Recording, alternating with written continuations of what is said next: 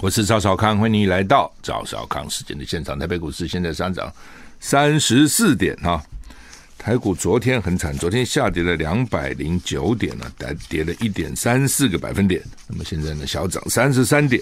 美股昨天道琼小跌零点一个百分点，S&P 五百跌零点六一个百分点，纳斯达克跌一个百分点，费兹曼到底跌一点七个百分点。欧股三大指数都跌啊，都跌零点八到一点三个百分点。台股现在上涨三十点哈，涨二十二点不妙哈。我得说，从涨的多一点慢慢减少啊，不要，反正还才刚开始嘛，等等看看啊。天气气象局说，今天东北季风增强，迎风面的北部及东半部地区还是有局部短暂雨了哈。那晚上以后，基隆北海岸及大台北东侧的降雨几率也会提高啊。中南部是多云到晴的天气啊。那吴德荣在专栏里面说，明天开始天气好转啊，然后呢，礼拜四那有短暂降降雨的几率啊，气温逐日渐升，中南部日夜温差大。礼拜五封面通过，礼拜六好转，你看一天来一天去，一天来一天去。下礼拜一有另另一锋面通过，我看这个礼拜都还好了哈，温也不会低到什么地步哈。下礼拜一有另外一个方面通过，天气转变。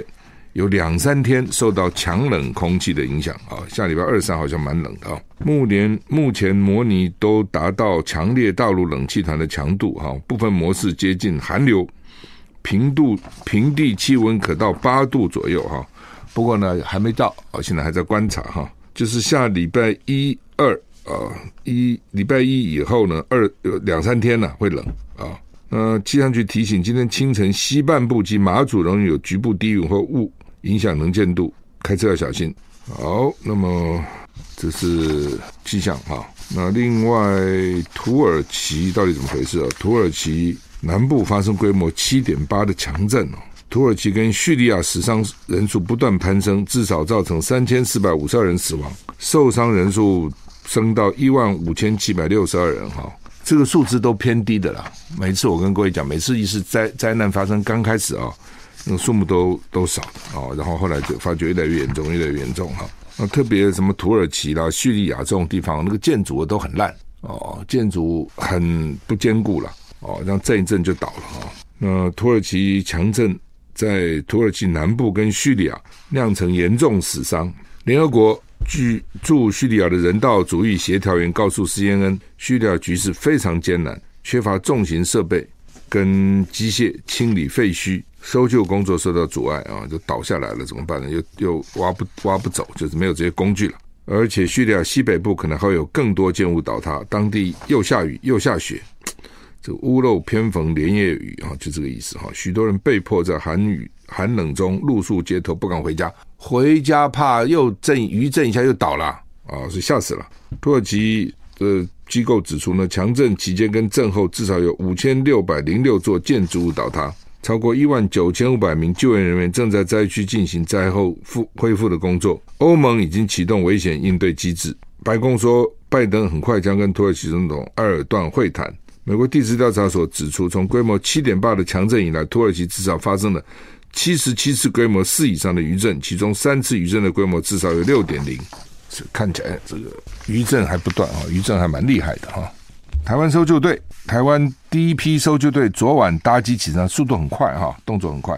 那外交部长吴钊燮跟内政部长李永昌前往受旗，土耳其驻台代表贝定也在机场感谢搜救队员们，并握手致意。哦，九二一地震的时候，土耳其救援队是率先到台湾的队伍之一。这次土耳其有难，台湾去帮忙。整体的救援规划是准备一百三十名的队员及医护人员，另外还有五只搜救犬，还有重达十三吨的装备。因为土耳其当地天气气候状况恶劣，空中交通混乱，经过外交部跟土耳其政府沟通协调，采取两梯次的救援队来出发。所以呢，第一梯次四十个人，还有呢三个狗，昨天晚上呢立刻就出发了。另外规划今天早上九点，就现在了啊。另一批一共九十名搜救人员，还有两只救援救援犬也会准备出发，搭长荣包机前往土耳其，经费由赈灾基金会全额。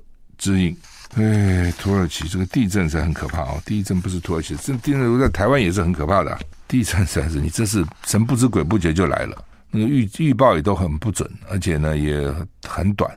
啊，来了以后呢，你也不知道怎么办啊，往哪里跑啊？土耳其强震，有一名距离灾区不到两百公里的民众拍下地震发生前天都还没有亮，四周传出破铜烂铁的敲击声，铿铿锵锵，接着一道神秘蓝光乍现，建筑物开始剧烈摇晃，民宅内灯火瞬间熄灭，拍摄者停止录影，拔腿狂逃。短短三十几秒的影片，完全完整呈现暴风雨前的平静。天空罕见出现神秘蓝光，伴随剧烈雷鸣。神秘蓝光也引起网友热议。有人好奇，难道是上天给人类世界的警讯？然而，报道指出，这并非首例。二零一七年，墨西哥有八点一强震，也出现类似的情况。对此，美国 NASA 的专家解释，这类蓝光被称为地震光，有多种样子跟颜色，持续时间不一样。有的只是一刹那，有的可长长达几十分钟啊、听起来有点像什么极光那个味道哈。地震光学界到现在没有明确结论，因为那是很快就走了，你知道，一下子啊，你怎么办呢？你不像极光还长时间那个地方嘛，一待待很久哈。这东西地震之前一闪，然后地震来了就都没了哦。所以呢，两种猜测，一种是火成岩的晶体被强大力量破坏，过氧化氢分子裂。因此断裂，透过岩石的裂缝向上游移，四散到大气中离子化，便产生一种白带光的等离子体 （plasma），plasma 电浆了哈。第二呢，地球磁场跟电离层产生局部破坏，或是构造应力场发生压电效应，含有石英的岩石以某种方式受到挤压，引发强大电场。当电压释放在大气里，使空气电离发出明亮的光芒。另外呢，这个现象被称为摩擦发光啊，摩擦发光。另外，据土耳其当地媒体指出，事后呢，土耳其总统将它称为一九三九年以来的最大自然灾难。地质专家也在平社交平台发文说呢，这次惊人的威力相当于一百三十颗原子弹持续爆炸四十三秒，所以导致死伤惨重。一百三十颗原子弹持续爆炸四十三秒，就是算这个能量啊，有有那么大的能量哈。是蛮可怕的哈，所以土耳其蛮惨的。哎，每次哦，像这种东西发生，什么菲律宾呢也都很惨。台风一过境，哇，就死伤惨重啊。就是主要建筑了，建筑不够坚固，就会变成这样子啊。就是真的是靠靠天吃饭哈。好，那么台股现在涨五十三点，哎，不错啊，往上涨了哈。Bloomberg 说，美国最快本周对俄国的铝加征两百趴的关税。俄乌战争要满一周年，拜登考虑。最快本周对俄罗斯制造的铝征收两百趴的关税，持续向俄罗斯施压啊！美国准备最早在本周对俄罗斯制造的铝征收两百趴的关税，拜登还没有正式批准。拜登政府内部一直担心这个会影响损害美国的工业啊！有时候你啊，这个你杀了人家，自己也受到伤了。另外一名消息人士指出，这个行动筹划了好几个月了。把俄罗斯铝作为目标，因为莫斯科一直向美国市场倾销铝，损害美国企业的利益。截稿以前，白宫拒绝对此消息置评。美国贸易谈判，美国贸易代表办公室跟美国商务部发言人没有立即回应这个置评的消的请求。哈，就是说铝，呃，很多地方要用到铝啊，对不对？你那个特斯拉的车身也都是铝啊，很多地方用铝，铝轻嘛，飞机一定很多地方用铝哈。那俄罗斯产铝，所以美国是要给他加征两百帕的关税，他一直在倾销卖。他们现在就四面八方压制他，让他没有收入了啊！希望他打不下去啊！那我认为影响有限了啊！要打他继续打吧，只是说原来可能一个礼拜吃两次牛排，现在吃一次，或一个月吃一次，或者不吃，大概就是这样子。大家都不吃，那也就不吃了啊！就是过苦日子嘛，变成这样啊！这个铝啊，铝轻。特斯拉的车身就是用铝做的，为什么？因为电池很重，特斯拉那个车都超过两千公斤了，哦，非常重啊，呃，所以为什么它的修理的时候贵啊？那我的车子两边已经两三年我也没修啊，我们休息了回来。我是赵少康，欢迎你回到赵少康室内现场。台北股市上涨五十五点哈，美国要对俄国生产的铝加征两百帕的关税哦，铝啊，铝用在什么地方呢？刚刚讲啊，特斯拉的。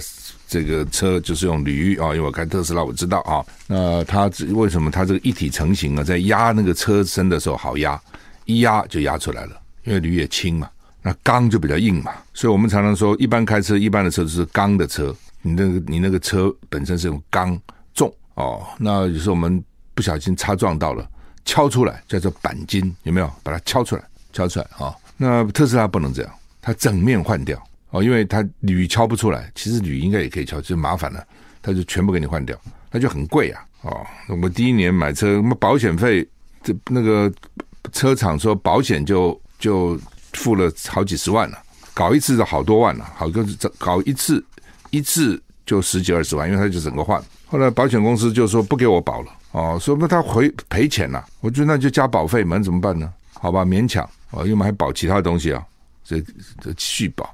那后来我就不干脆我就不修了哦，反正旁边凹凹一点就凹一点吧。哦，他们说都破都穿洞了，我说穿洞就穿洞也不会怎样啊，他铝铝也不会锈啊，啊锈也不怎样。所以呢，那已经两年多了，我已经没有修两年多了哦。而且东西就是这样嘛，你你反正撞了就撞了。你修好可能很快又又碰擦撞了，因为特斯拉后面比较宽，跟一般车比较后面很宽，所以我前年一年没修嘛，哎，去年保费又加了，哎，我说奇怪了，我一毛也没有去 claim 你的保保险了，一毛都没有跟你申请要怎么怎么加的，你什么意思？怎么搞错了？就问他，他说不是对你，全部的特斯拉的用户都加了，他说他们受不了了，因为这个铝啊，铝的保费太高了，所以呢，他们全部加。哦，不是对你，所以呢，你就算前前年、去年没有申请任何的理赔，但他因为整体都往上加了，哎呦我的天！哦，所以这个就是这样哈，制造的时候方便很多，用铝来压住那个车身，但事后那个车主啊，那可是很辛苦，光要付这些修理费用。当当然，特斯拉另外的好处，它一般的毛病不多，因为它不是汽油车，它没有这个发电，没有那个电池的发电系统，没有喷油系统。所以它一般的保养其实还好了，啊，其实并没有太多啊，也不需要去定期维护啊等等啊。可是呢，就是你要小心啊，你一旦有一点小小的这个，我其实都没有跟他相撞过，不是相撞的，都是你自己，因为他那个后面车比较宽，有时候你进了比较窄的那个停车场，那个车道有没有？有些弯弯曲曲很窄，有时候会碰一碰一点，那碰一下就凹一个洞啊，哦，你不像那个钢板就碰一下，哎，一点点敲敲就好。它那个碰一下就是一个洞，碰一下就是一个洞。哈，好，那么怎么谈铝就谈到这个，因为很多人会问我了，特斯拉好不好啊？利弊得失，好就是电动嘛，减少污染，而且不需要常去加油了，这是它的好处。另外就是毛病不多，没有常常要修啊什么不会。不过现在一般车子也没有常常要修了哈，就越做越好。以前 每次给你修，那它坏处呢，就是第一个后面太宽。哦，像台湾的很多停车场做的非常窄，你知道吗？非常窄。哎呀，这个那个维维风信义那个四十四十四十几楼那个停车那个那个餐厅那个百货公司，每次要下去就哦战战兢兢啊，那个口好小一点点哈。那么另外一点就是他的常常电脑会突然就黑了，什么意思？因为它是电脑在控制嘛，就它一个大屏幕有没有？经常呢这个屏幕就黑了。如果你是在停车时候黑也就罢了，那他要。两边摁住，让它电脑关了再开启。这样有一次在开车的时候电脑黑了，你看这个吓要吓不吓死人哦？我在 TBS 录完影出来，突然电脑啪黑，你开到一半呢、就所有的讯号通通停了，左转灯、右转灯通通不亮了，但车子还会动，只是所有的这个这种指示系统通通没有了。当然我没有胆量了哈，我如果继续就是直直给他开，看会怎样，会不会再回来？我不敢，我就赶快哈用手势。要靠边，因为你灯害都没有了嘛。手势我是向右边，其实蛮危险的，向左边还方便，因为但是左边嘛就快速路，你很内湖出来要都是快。我右边还有那个慢车道可以停，左边是没有的，所以我冒险开到右边以后呢，然后把电脑重新设定。哦，这个那次是在路中间。那前天晚上一次哦，我请朋友吃饭，那在金华饭店也是停好车都没问题，出来诶，电脑萤幕完全黑。还好啦，因为你就在车里，那就在搞搞一阵子好了。就前上个礼拜有一次，之前有好几次，然后中间有两三年没有发生这个情况了，最近又来了，哦，又来了。所以他这个整个，哎，就是说这种完全电子化都电脑控制，就有些问题啊、哦。那我的邻居这也是几年以前了啊，他就问我说，他说他常常黑萤幕黑掉，常常萤幕黑掉，问我，我说我还好，我没有那么长。偶尔几呃那时候有个三四次，他说他常黑，所以看起来每个车还不太一样哈。那昨昨天的问题就是收音机因为我听我们中广收音机喳喳喳喳喳喳喳喳，有一点收讯有点不良啊。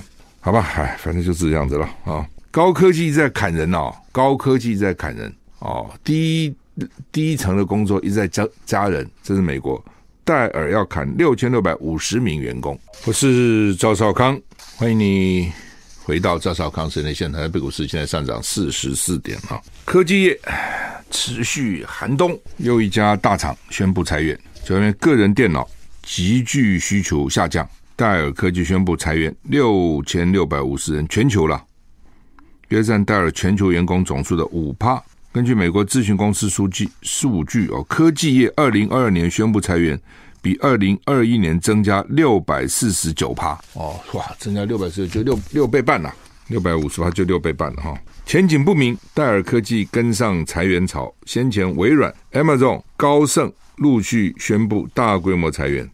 以帮助度过需求低迷的时期。路透社说，由于个人电脑需求下降，戴尔科技呢宣布将裁员六千六百五十名员工，约占全球员工总数的五趴。首席营运长克拉克在一份给员工的备忘录中写着：“公司正经历不确定未来侵蚀的市场状况，而先前削减成本测速宣先前的削减成本的措施已经不足以因应成本，包括暂停招聘跟限制旅行。”科技业最近陆续宣布裁员，同样涉足 PC 市场的惠普公司在去年十月宣布裁员六千人，Cisco 跟 IBM 均表示将裁员大概四千人。数据显示，科技行业宣布二零二二年裁员九万七千一百七十一人，比二百呃比两千零二十一年增长六百四十九趴。所以呢，这是高科技啊，这些裁啊，我之前也讲过。但是呢，低阶的哦，服务业啦，哦，这个旅馆业啦，餐饮业啦，大量在征求人才，可能将来整个情况都是这样啊、台湾可能情况也是这样，这是一个全世界的情况，就是高阶产品的需求降低，但是呢，那种低阶的服务业的人增加哦。比如台湾现在餐厅人也不够啊，医院的护理人员也不够啊，哦。那反正就是服务业需要人，服务的行业呢，人不够，要找人。那那种高科技业产品卖不掉，库存增加就裁员。那看国外，他这些公司是景气一好就大量雇雇人，景气不好就大量裁员啊、哦，有好有坏啦。哦。那在台湾来讲是很难裁员，因为你裁员你要各种理由了哈，那很麻烦的哈。那好处是员工有保障，没有轻易被裁；坏处是公司就不敢。随意请员工，因为他知道请神容易送神难了。你随便请，到时候要万一不适应要 fire 很困难，所以他不轻易是聘啊、哦，除非不得已，他不不新聘。那国外是反正我需要我就聘，我不需要我就裁哦。所以你说哪个好哪个坏也很难讲了，各有利弊了哈、但是我要讲的提醒大家，就是因为最近有高科技业者跟我讲说，之前是比较低阶的电子产品不太景气，高阶还好，但是呢。今年高阶的电子产品会不景气，要很小心。你看，果然你看到的就是一个一个这个财那个财，为什么呢？就是需求减少。那需求为什么减少？是暂时减少还是长期减少？那需求减少，我我能想到原因，第一个就是说，大家该有的也都有了哦。你比如说 iPhone，对不对？你你 iPhone iPhone 十一、十二、十三、十四，到底有多少改变呢？哦，有改变，当然有改变，每次都有改变，但是。有那么大改变，一定需要换吗？一只手机那么贵，三万多、四万多，如果旧的还好好的，你就一定要换掉吗？就每个人就会挣扎。就算你有钱，有的人也会考虑嘛，就是说这不是钱的问题啊，是说需要吗？电脑可能很多人都有啦，那需要换吗？哦，有的人上追求流行，每一次新的都要换。有的人觉得说，哎，我不需要每次嘛，也许我 iPhone 十换了，我可能十二、十三再换嘛，十一就不要换了嘛。哦，那我如果说。十二换了，也许到十四或十五再换嘛。那当然了，这些高科技产品，它可能也将来把那个寿命给弄短一点哦，电池啊，到时候哎，就经常要充电了，反正它有它的招了。但是反正今年看起来高阶的电子产品消费会有问题，那这个会也会影响蛮多的哈。那另外就是对台湾来讲，你全世界如果说这种不景气，特别是高阶的产品不景气，那中国大陆的外销一定会受到影响。中国大陆外销受到影响，台湾的外销也会受到影响，因为台湾很多是交到大陆去嘛，然后大陆再经过制成再送再外销到欧美去，那如果说欧美的需求减少，大陆外销减少，台湾到大陆去的产品也会减少哦，所以这都是联动的哈，都是联动，所以经济是很艰巨的哦，未来挑战是很多的，要非常小心哈。好，美国总统拜登要发表国情咨文哦，有民调呢，七成民众对他引领未来没有信心。一个总统其实最重要就是让大家有信心，跟着我走，我带你们去应许之地，让你们生活能够过更好，让你们远离战争。那这是一个领袖应该做到的了哈。那他没有信心。美国现在的政党斗争也是非常严重，已经到了那互不信任了，甚至互相仇恨的地步。以前没有到这么严重。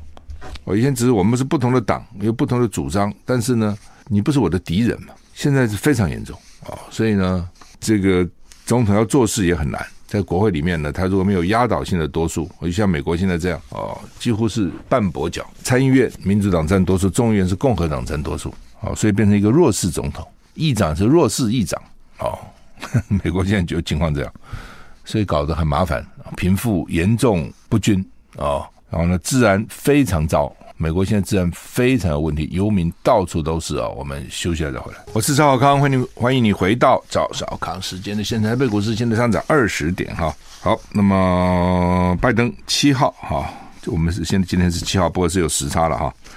那要发表他任内第二场国情咨文演说啊，但是一份最新民调发现呢，有超过六成美国民众认为拜登达成的不多，对。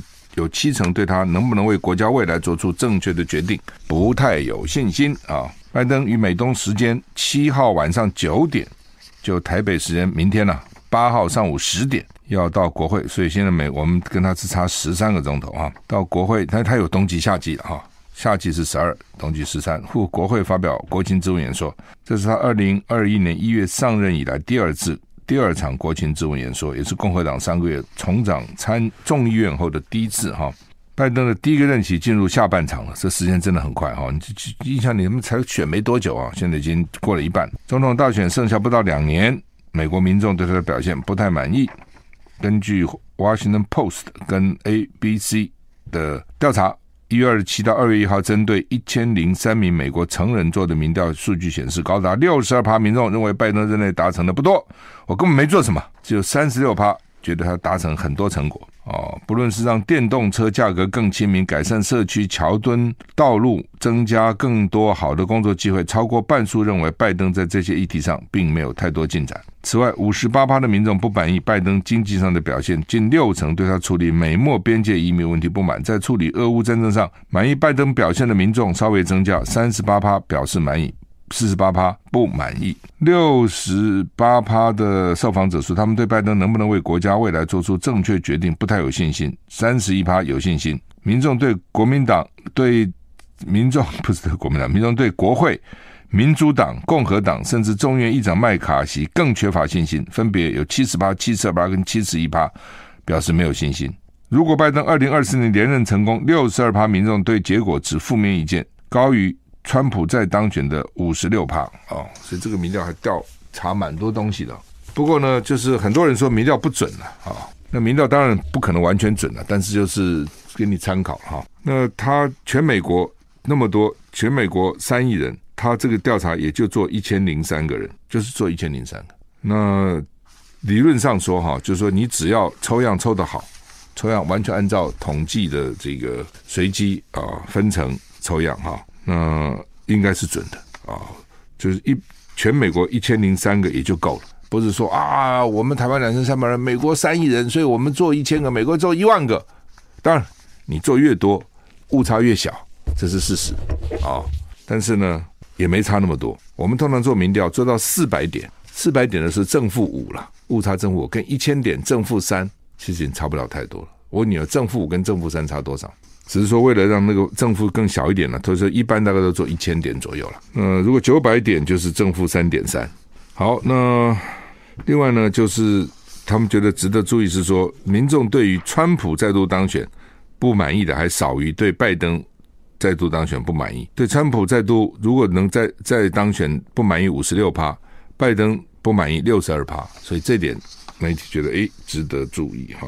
美墨的这个移民边境也是很麻烦。墨西哥过来移民不是只有墨西哥，包括墨墨西哥旁边那些国家从那边过来很多最近哈。那到德州啊等等，所以德州那边的州长就很气，就觉得你们都解决不了问题，他怎么办呢？他就用巴士哈把这些移民啊都送到华盛顿去，再到华盛顿 DC，甚至送到纽约，就给你载到这边让你们下车。那些人也蛮惨，被这样子被这样子搞来搞去哈，这个推来推去哈，也是蛮惨的哈。那为什么呢？那就是比如德州这些州长觉得说，你说都不处理嘛，你边境不处理，那你不处理我就把人送给你啊，你来想办法，不是就是这样子吗？有没有效呢？我我记得我父亲曾经跟我讲个故事，他有一次奉命，大概就是要眷属军眷的撤退了，眷属有几百个人，他要带要押啊。哦押着眷属走哦，就是要保护他们嘛。然后呢，实在没办法了，就就到一个大的司令部南方啊，就说要请这个长官来来救这些人嘛，要给粮食啊，给吃的。长官当然不愿意嘛，军人嘛，你的眷属关我什么事呢？我父亲就说：“好，你不要，我就把他们都交给你了，我走了。”哎，就不能走，现在不能走啊！赶快啊！你要要什么要什么，赶快给，吓死了哈！这这招。这一招有的时候还蛮好用的。我请你来支援一点，你都不肯，对不对？我在负责，请你给我一点资源都不肯，我就通通给你了。你抢着看着办吧，老弱妇孺看你怎么办啊！这些德州这些州长就是这一招，把这些他们抓到的一那个偷偷渡客，通通放上巴士，然后开车开到纽约，开到华盛顿，把他们放下来。你们自自己，他就放下来还是不管了，就看你们怎么样。这就是游民在那边哦。所以这个美国现在很麻烦的，美国现在一塌糊涂。美国哈、哦、现在真的是很糟的，公共的建设一塌糊涂哦，因为他的军费花太多，他军费真的花太多，那个钱哦，这是花在这个军备上面。真正需要，你看那个机场那个破破烂烂像什么样子？你看那个高速公路里面的坑坑洞洞的哦，当然它因为久了啦，旧了哦，你也可以说它很早就有了哦。纽约的地铁你看什么样子哦？那个全世界比起来，大概都是非常落后的。这是美国嘛？你会觉得不太像哈。但是那就修啊，就没钱，然后很多地方就不断的加税，中央联邦联邦的税，地方地方的税啊，有些本来不要税的，现在也是加啊，所以美国这个国家真的内部问题非常大啊，尤其种族的问题啊等等，问题非常非常的大，非常的严重。我们休息再回来。好，那么 中国大陆那个气球在美国啊漂流了一个星期哈，被打下来啊，当然也有人认认为说了哈，说这美国是。因为拜登要到国国会去发表咨文嘛，所以在他们那个时间都算好的，什么时候把它打下来啊？而且呢，因为气球飞的高度非常高，气球可以飞四五万公尺高哦，那么高哦。然后呢，飞机一般只飞差不多三万、三万、一万五到两万呢，三万英尺、三万到四万英尺高，所以大概一万公尺到一万五千公尺，大概这样。那气球可以到三万公尺高，因为气球比较轻嘛。呃，飘的比较高，所以你那个战斗机要打还不容易打到，因为你跟它还差一万公尺那么高的距离。那所以那天那个气气球为什么降落了？往下一定是往下降了一点才让你打到哈、不知道哦。他们也有人讲说是不是故意两个套好招了？说好吧，给你打吧。哦，我降低点让你打哦，让你会有会他们两个关系好到这个地步吗？我很怀疑哈、好吧，那今天要讲的不是这个，是说呢，大陆气象局长呢是为为这个下台，因为呢这个他们。国务院啊，有一个任命国家工作人员名单啊，包括国务院的国资委主任、国家广电总局长啊，包括大陆气象局局长职务呢，都被一调动啊。特别是大陆气象局局长呢，叫庄国泰被免职了。哇，大家想说，哇，这个他是不是大陆呢来这个处分他啊？要向美国交代？后来发觉不是啊，他还反而升任了甘肃省的。政协主席 哈，所以这个发觉呢，很多网络上说啊，他被被处分了，结果不是啊。好，那么台南啊，台南议长的贿选呢，昨天再传地检署再传邱丽丽、林志展，就议长、副议长了啊。然后呢，这个有羁押的无党籍议员黄立昭啊，他们都提讯说。减掉侦查超过十二个小时，到底有什么证据？他们说：“哎，应该是有新证据啊，否则为什么这样啊？”那上次呢，侦讯完以后呢，邱丽丽是五十万交保，林志展的二十万交保。那另外呢，什么李正国啦、高梅仙啦、张世贤啦，十五万、十万、十万交保，很低啦，所以被人家批评嘛。就说：“哎，啊，这怎么搞半天这么严重？只这么一点点钱交保哦。那有的呢，像高虹安那么多钱交保，你减掉到底标准什么？昨天再传哦，侦讯超过十二个小时，还是交保了哦。利率是一百五十万，林子人一百二十万，就是多三倍了哈、还是很少了。当时是五十万，现在是一百五十万啊、所以呢，这个到底啊，他们是玩真玩假，大家也都在看啊。你这些检察官，你是真的？”啊，还是呢，虚应故事呢，表演给社会大家看，说大众看，说啊，我们也做了，也做了啊。那个高端到现在也没个消息哦，到底怎样也不知道哈。好，那么《中国时报》头版头是说，国民党明天登陆了，夏立言上次被骂个臭头哈，那这次呢，呃，他们说顶住压力啊，所以夏立言、赵春山。哦，这个国民党的大陆事务部主任林祖嘉，还有国民党智库的董事高斯博，哦，就是高斯博是朱立伦的太太的哥哥了哈。那好像呃，上次不是他有去十天啊，他们是叫十天要去北京、南京、上海、武汉、重庆。陆委会，因为他们必须要跟陆委会备案，因为夏夏夏立言做过这些相关的官员。陆委会说，希望夏立言向大陆方面表示呢，反对以胁迫方式处理两岸关系。反正民进党不会有什么好话了哈。那国民党就是交流啊，那看看，因为现在他们换了个新的宋涛嘛，哦，说宋涛是比较灵活的，哦，比较积极的，愿意做事的，那看看到底会有什么结果嘛？两岸之间会有什么结果哈？中国时报今天有很多篇幅在讲星云大师了哈，在讲星云大师。那么星云大师呢，这个说习近平见到星云跟他讲说，大师送我的书都读完了，我就想他送他什么书啊？说送他的叫做《百年佛缘全集》九册。简体字版一百六十多万字，习近平有时间把一百六万六十万字都都看完了。不过他说我都读完了哦。通常如果我没有读完，我会讲说啊，我看过，我看过，看过不表示我看完啊。但是习近平说我都读完了啊，所以所以到真的读完假读完不知道啊。不过看起来这个习这个新闻大师是说台湾。跟大陆之间要像兄弟情谊，人民要从心里互相尊重友爱。台湾人喜欢大陆人，大陆人喜欢台湾人，彼此心里和悦，和平自然水到渠成啊！这话其实讲得很好，很平淡。你喜欢我，我喜欢你啊，但是不容易啊！哦，现在彼此啊，你你讨厌我，讨厌你就麻烦了。那这也符合幸运常常讲的：做好事、存好心、说好话啊。呃，有些人是存坏心、说坏话啊，做坏事啊。就是你如果只是心里面。存个坏心，没做坏事也就罢了啊，因为做出来是最严重的啊。所以呢，星云的要求很高，要存好心，说好话，做好事。好，那么蛋价啊，说本来要涨的，现在呢，农委会说不准涨，因为饲料一直在涨，人工在涨，所以本来是说每台斤四十块半，要涨到四十三块半，涨三块了，三块不到十趴了哈。批发价五十块涨到五十三块哈，不过也是批发价的历史新高。美国原来蛋很便宜的，最近美国蛋也涨价，这全世界这鸡到底是怎样啊？不合作不生蛋哈。那现在台湾每天供应十一万多箱啊，每天缺货四百六十多万颗，缺蛋缺就会涨价嘛，就会这样子哈。那蛋农说要北上抗议啊，所以呢，蛋农就说你这个成成本一直涨，你你不让我涨啊，它涨价它还必须要农委会通过，我也不懂为什么要农委会通过。照理讲，我时常觉得说，它必要涨，它也得涨啊。你是不给它涨，它就不生啊，它就不养了嘛。那不养就缺嘛，啊，这不是也很麻烦？到底到底台湾多少人确诊啊？王必胜说，现在呢，确诊者有四成，就台湾两千三百万人嘛，四成的话就是多少？四三十二，四四二得八，就对对，九百二十万，两千三万的四成，九百二十万，九百二十万确诊是政府说他确诊，或者他自己报他确诊了。好，但是有四成的黑数，很多哎，哦哦，对不起，黑二至三成的黑数，四成的确诊，二至三成的黑数，加起来就差不多七成人染疫，所以台湾染疫的不少。你两千三百万，七成的话，七三二十一七二十四，差不多一千七百多万人染疫了，只剩下六七百万人没染疫。哦，染疫的人其实是蛮多的，那黑数其实也很多，确诊的四成，黑数就二至三成，你自己想想看。如果二层的话，就确诊，就黑数是确诊的一半，三层更不得了啊，这个黑数很多，好不好？我们时间到了，谢谢你收听，再见。